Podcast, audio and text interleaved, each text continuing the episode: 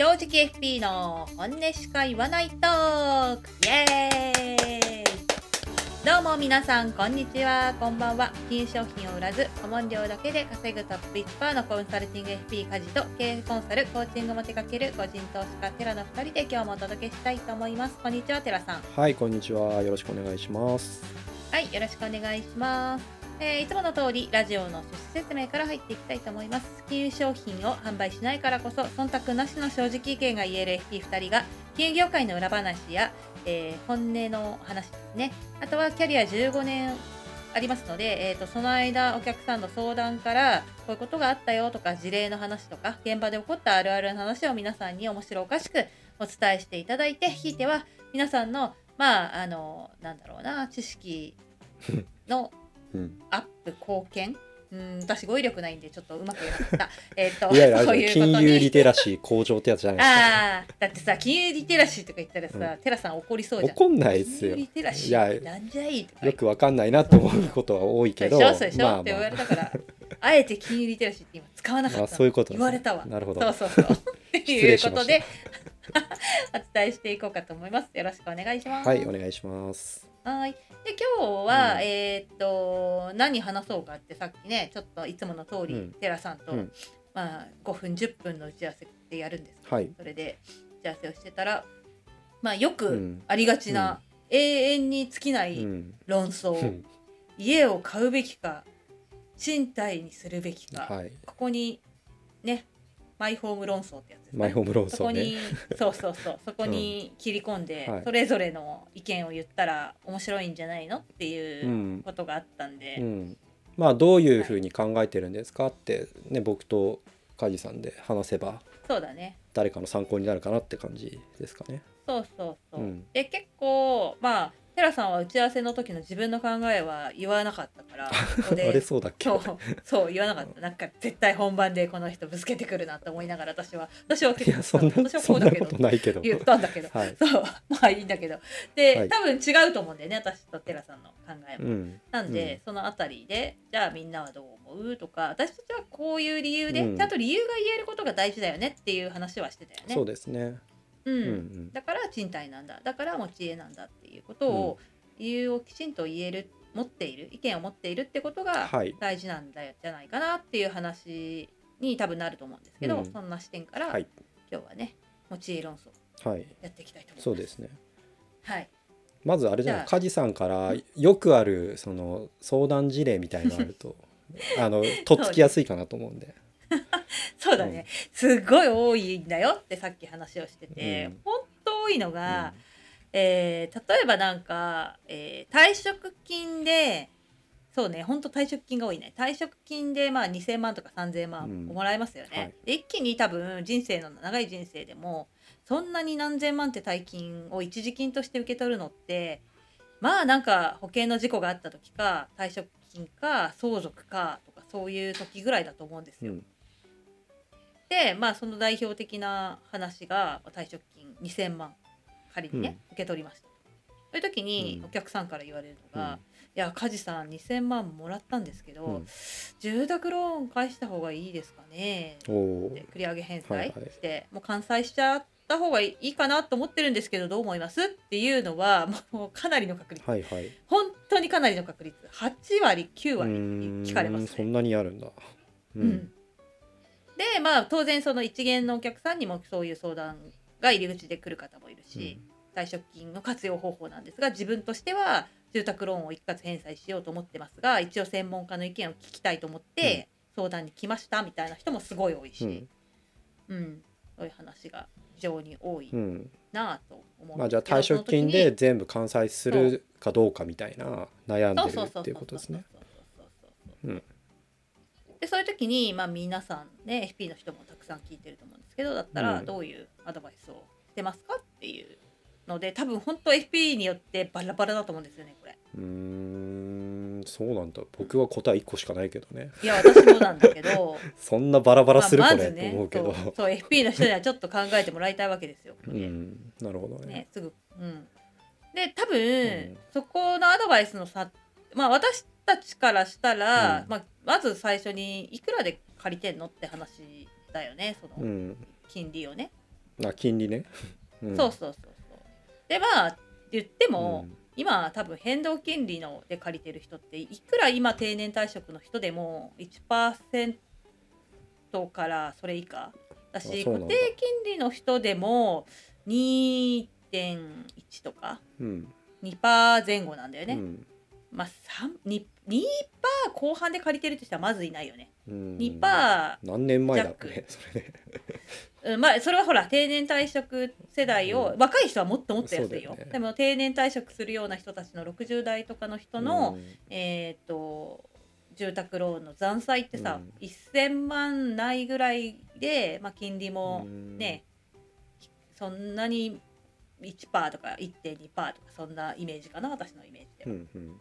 うんなわけですよ。うんでも結局それってさバランスシートで考えるのが多分正しくって、うんバランスシートってまあ復習をするとうん。えっ、と貸借対照表のことなんですけど、はい。まあ自分の資産が左側に来てどれぐらいの資産があってどれどういうアセットクラスを持ってるか、えー、と現預金、うん。不動産、えー有価証券とかねそういうのが並んで自分の総資産はいくらですよって出してそれに対して負債の部があって右側ね、それがまあお、まあ、一般的な人であれば住宅ローン。うん。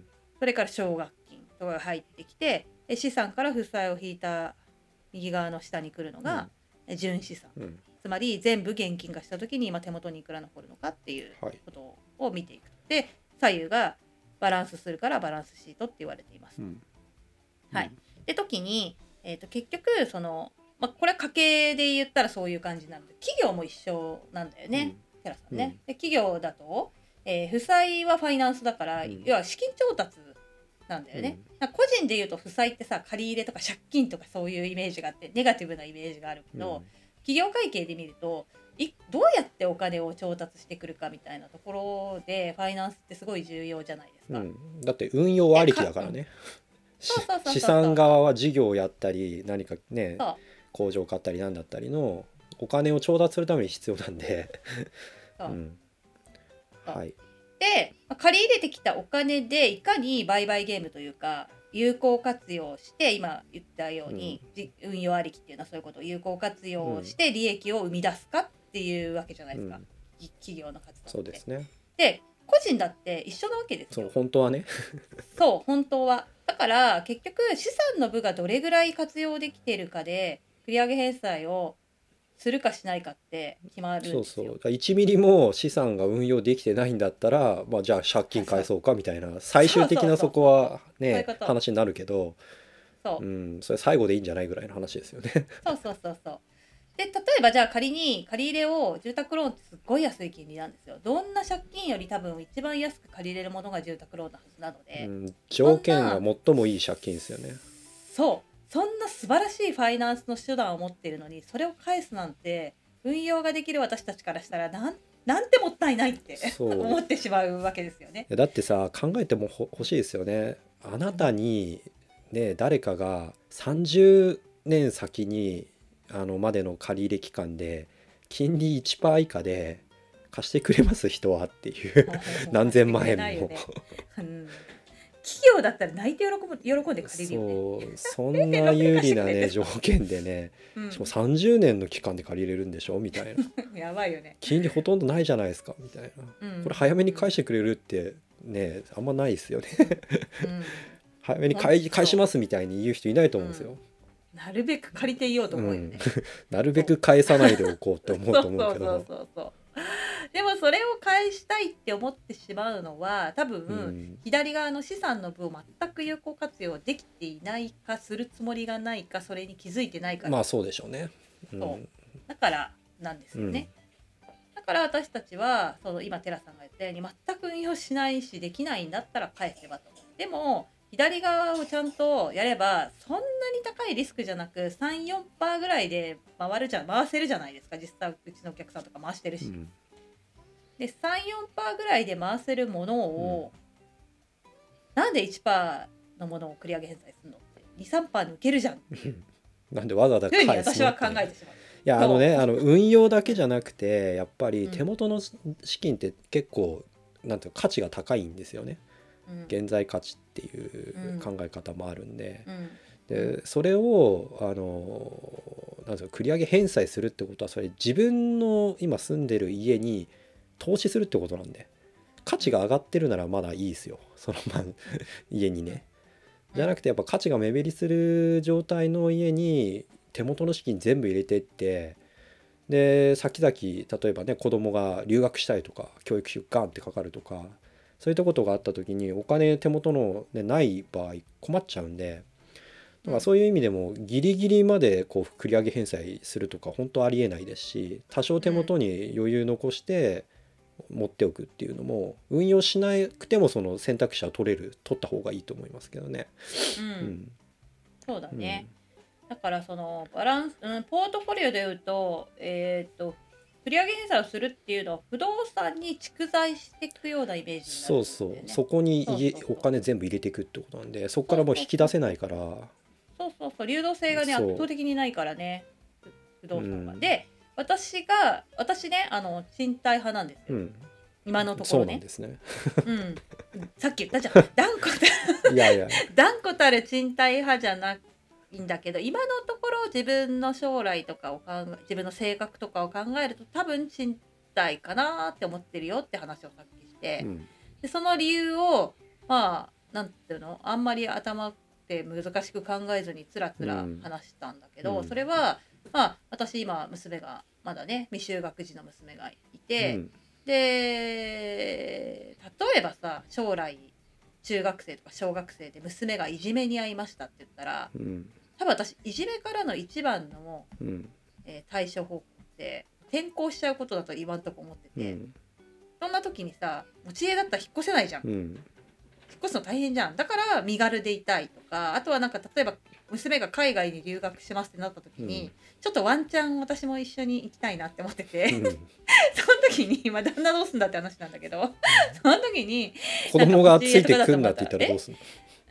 誰が誰子供が。がいやうちさほら旦那さん若いからさ多分ああああ私に？そう子供私が「いやおお母さんいついてこないでください」っていう。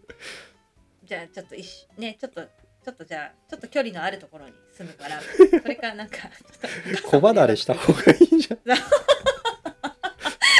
そうそうそういう、まあ、ちょっと冗半分冗談だけど、そういう、はなんていうのかな。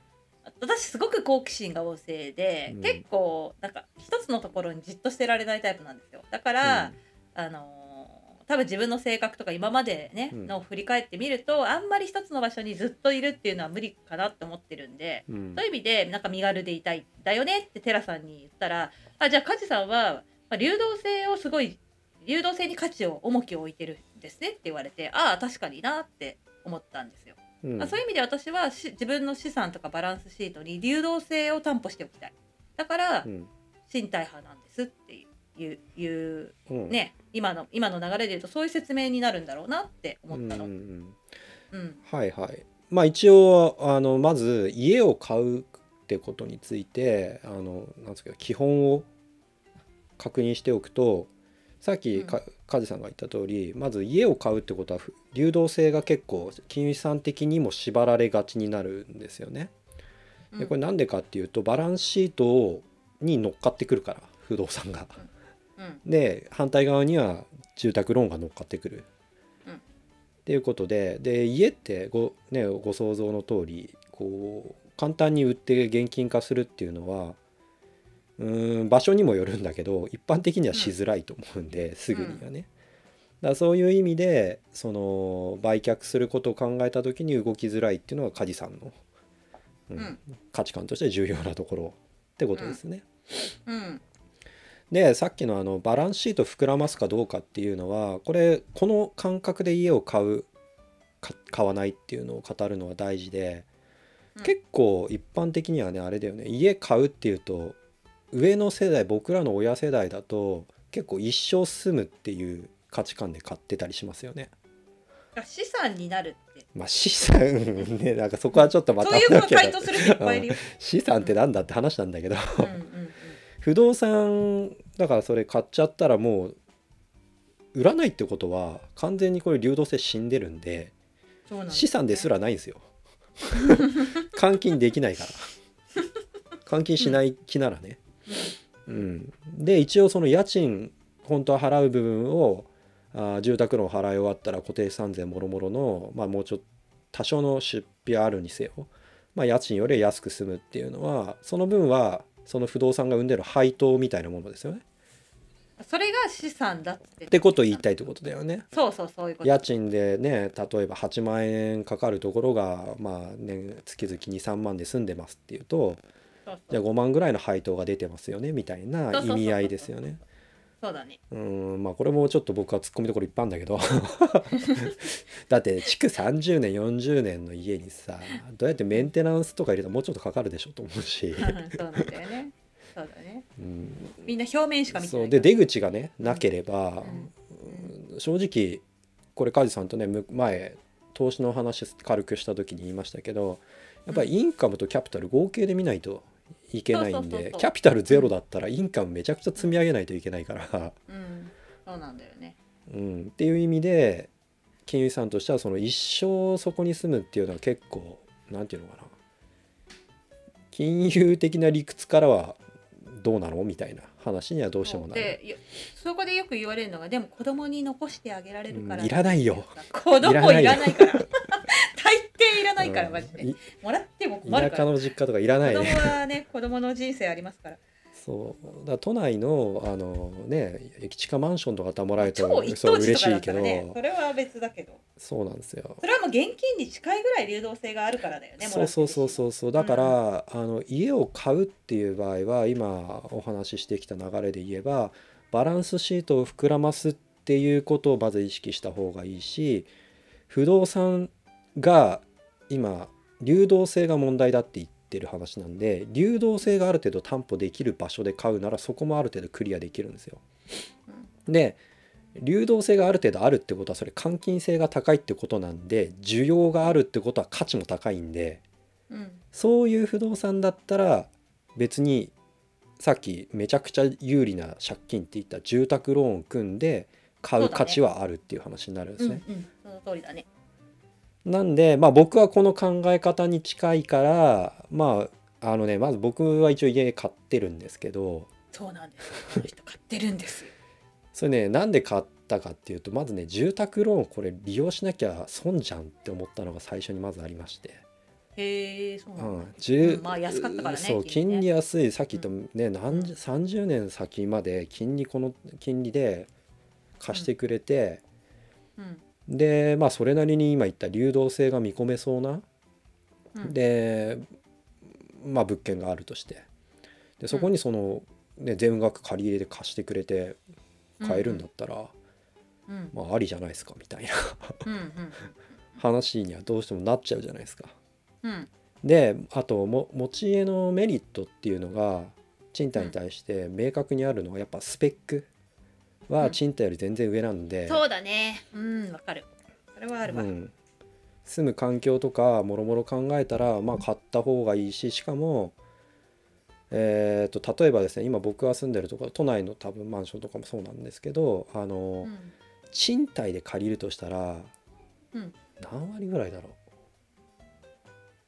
多分ね5 5 1.5掛けい5割ぐらい増しの賃料取られるんですよ、住宅の払ってるの。ああなるほどじゃあもう不動産投資としても成立するぐらいのところなんだね。そうそうそうそうそう。う、んうん、で今売却価格も僕が買った時は20%乗ってるんで、おおー。今のそうだね。確かにあの頃に比べたら上がってるよね20%以上ま乗ってるんでっていうことまで考えるとあのまあ今の結果論ですけど正直ねうん。買った結果の今の。はただ最初のスタートはこの住宅ローンっていうシステムは使わには損だなっていうのが簡単にレバレッジかけられる。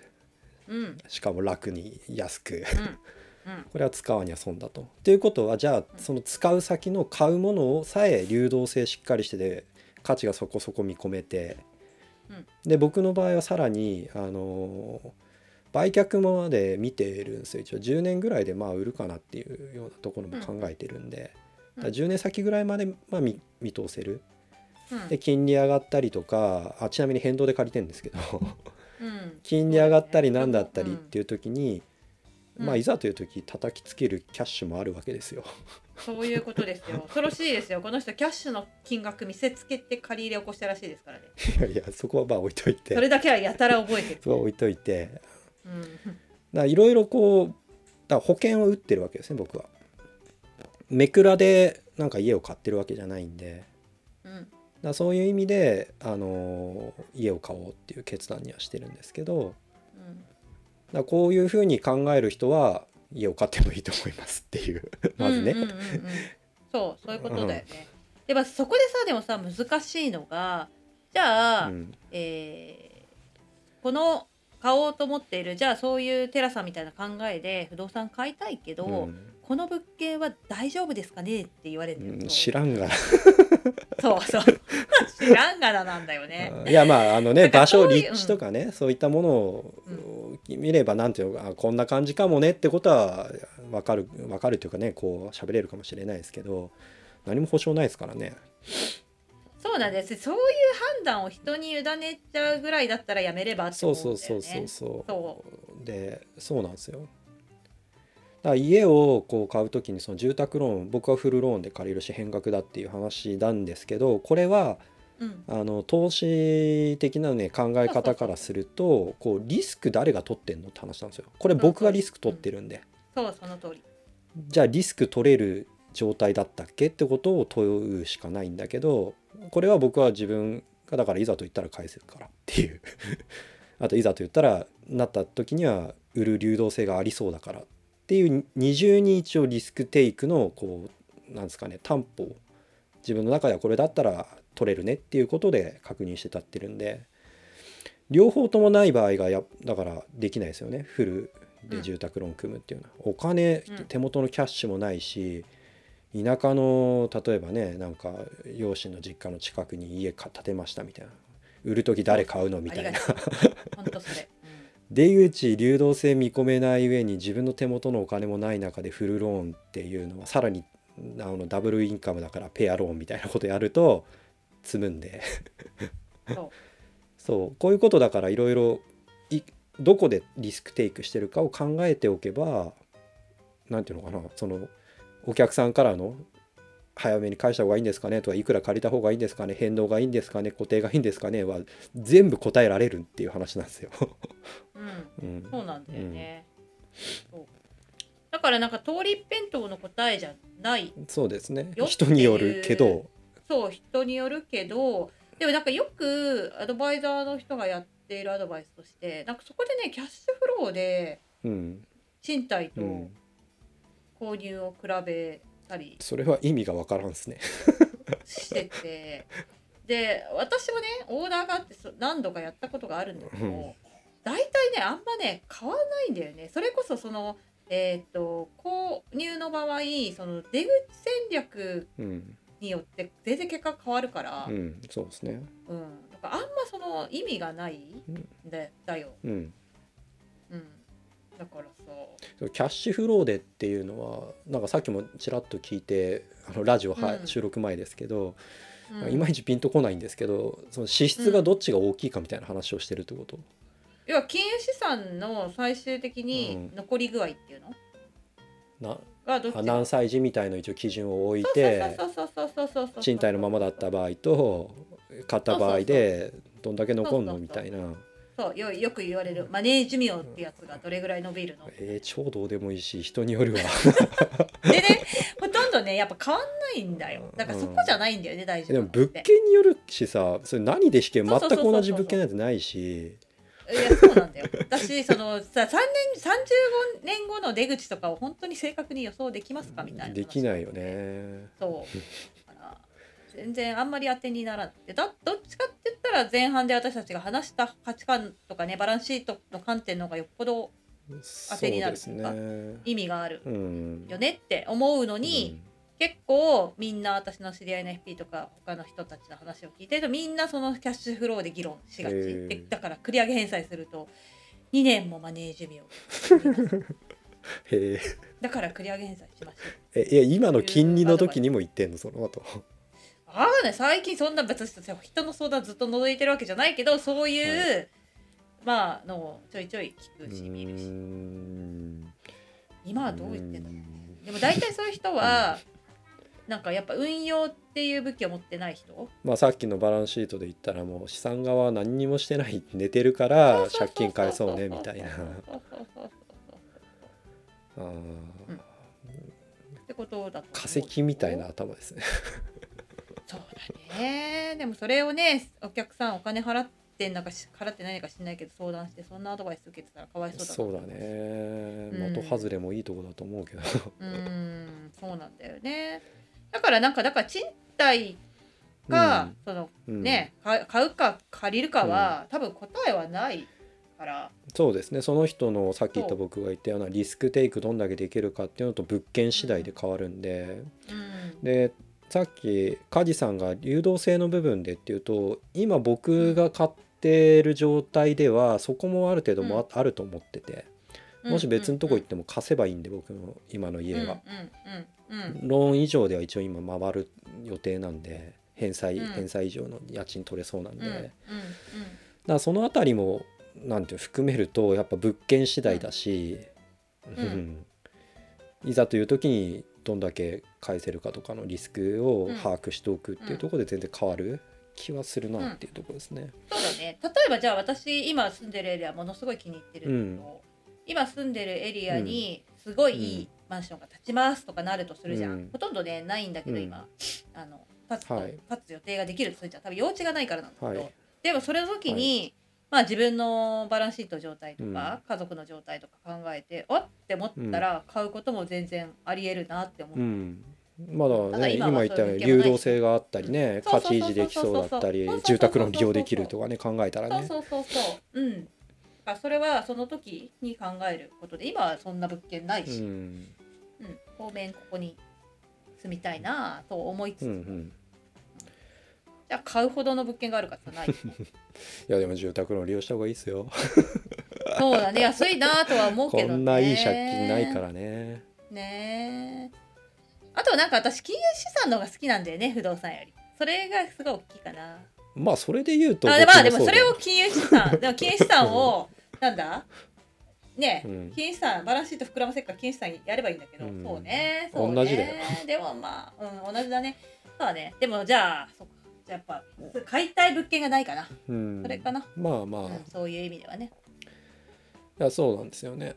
で当然ね災害のリスクとか当然あるんであの持ち家に全ていいわけじゃないしさっきのちなみに施設なんていうの？住むスペックの問題？あの持ち家の方が上だっていうのは全然あるんだけどこれはやっぱりあの保有リスク取ってるからっていうのもあるんですよ。ある程度、オーナーなんで。うん。そうだよね、だからいら災害起きた時にもろもろ補修とかリスクかぶってくるのは自分だからまあそこはスペック高いよねっていう。これはもう、うん。なんていうの？ねあっちを立てればこちらは立たずじゃないですけど 取ってるリスク相応ではあるんで、うん、まあその認識でいればいいかなって思いますけどね。そういうことをまあ考えるってことがとっても大事だしそうポイントを押さえるってそういうことだと思いますよ、家を買う時にね。取っている行動がうん。こういうな理屈とか自分の考えとかに基づいて、だから私は賃貸なんだ。だから私は買ったんだよって、うん。ちゃんと説明できるようにうん。ぐらいうん。は、な内省しておいた方がいいんじゃないの？そうそうそうそう。はい、そういうことが言いたかったのかなとそうですね。思いますけど。この前ね、うお金すごい持ってる人がなんか相談に来たんですけどうん。でなんか「今家どうしてるんですか?」って聞いたらなんか1億超えでなんかキャッシュで全部払ってうん。3年前だかに買ったって言っててうん。で金融資産的には2億ぐらいあるんですけどうん。あの別にキャッシュでじゃなくて住宅ローン組めばよかったじゃんって僕は思っちゃう。ううんんなんかそれこそ相続対策だいやいやいやそれ知識ないからですよ単純に。借金が怖いんだと思うんですけど、うーん。だからそそういうことになっちゃうんでももったいないんですよね、うんううん。んキャッシュがなんだろう出てっちゃってそういう運用できないし、うん。まあ担保に借りるにもね今更だし、うん。うん、っていうことでまだもったいないこともにもなっちゃうからうん。その自分がどういうリスク取れるかとかね状況を把握してさ、バランスシートをどうやって有効活用して大きくしていこうかみたいなうんことはうん考えた方がいいと個人的には思いますけどね。ううん、そうだね。そういう感じで皆さんもだからまずはその自分のバランスシートをちゃんと把握する書くっていうことをうんやったことがない人はぜひやってみてほしい。まあ簡単でいいんだけどねそれはね。うん、そうそう。でもさそれ書けなかったり初めてやりましたって人が多いから。まあね。うん、それぐらいはあスラスラっとかめ書けるぐらいにはしといた方がいいかなって思います。イメージできればいいけどねどういう状況そうかってそうそうそうそういうのがねそういうことそういうことそういうこと。うん。でもイメージするには一回書いてみるっていうのが一番いいと思うよ。うん。一回書いちゃえばあとはイメージするのが簡単だからね。あそうか。あとさ残念なお知らせなんですけどやっぱリスク何リスク取れない人は買えないんですよね。家、うんうん。手元のお金なくてそれこそ自分の労働資本もあまりなくて、うん。っていうと借りれないし、ね。物件も安いのから選ばざるを得ないしそういうのって往々にして流動性きついし。そうだね。そうだねだから資本主義ってこういうゲームですみたいなそうだね。だからまあまあ若い人はとりあえず人的資本高めるのが一番いいと思うけどね。スタートラインだからね人的資本があるっていうのはね。そうですね、はい。ううんん。と思いますけど。はい、という感じで今日は持ち家論争についてちょっとお話をさせていただきましたが皆さんの意見もあればぜひ聞かせてください。そうですね。いろいろ、うん。あの質質問も問もらって欄とかでもいいですしもいいからコメント欄でもいいので、はい。皆さんのご意見をお寄せいただければと思います。そうね。自分のこういう条件だったらどうしますとかだったら、もうバッサリでよければ答えるけどね。うん、ということなのでそういうねあの質問もお寄せいただけると嬉しいです。はい、じゃあ今日はそろそろ終わりのお時間とさせていただきたいと思います。今日はここまで聞いてくれてありがとうございました。はいありがとうございます、はい、このラジオは毎週木曜日に更新をしています。えーお気に入り登録をしていただけると更新の通知が届くと思いますし、ラジオの支援にもつながりますので、ぜひお気に入り登録、フォローの方をお願いします。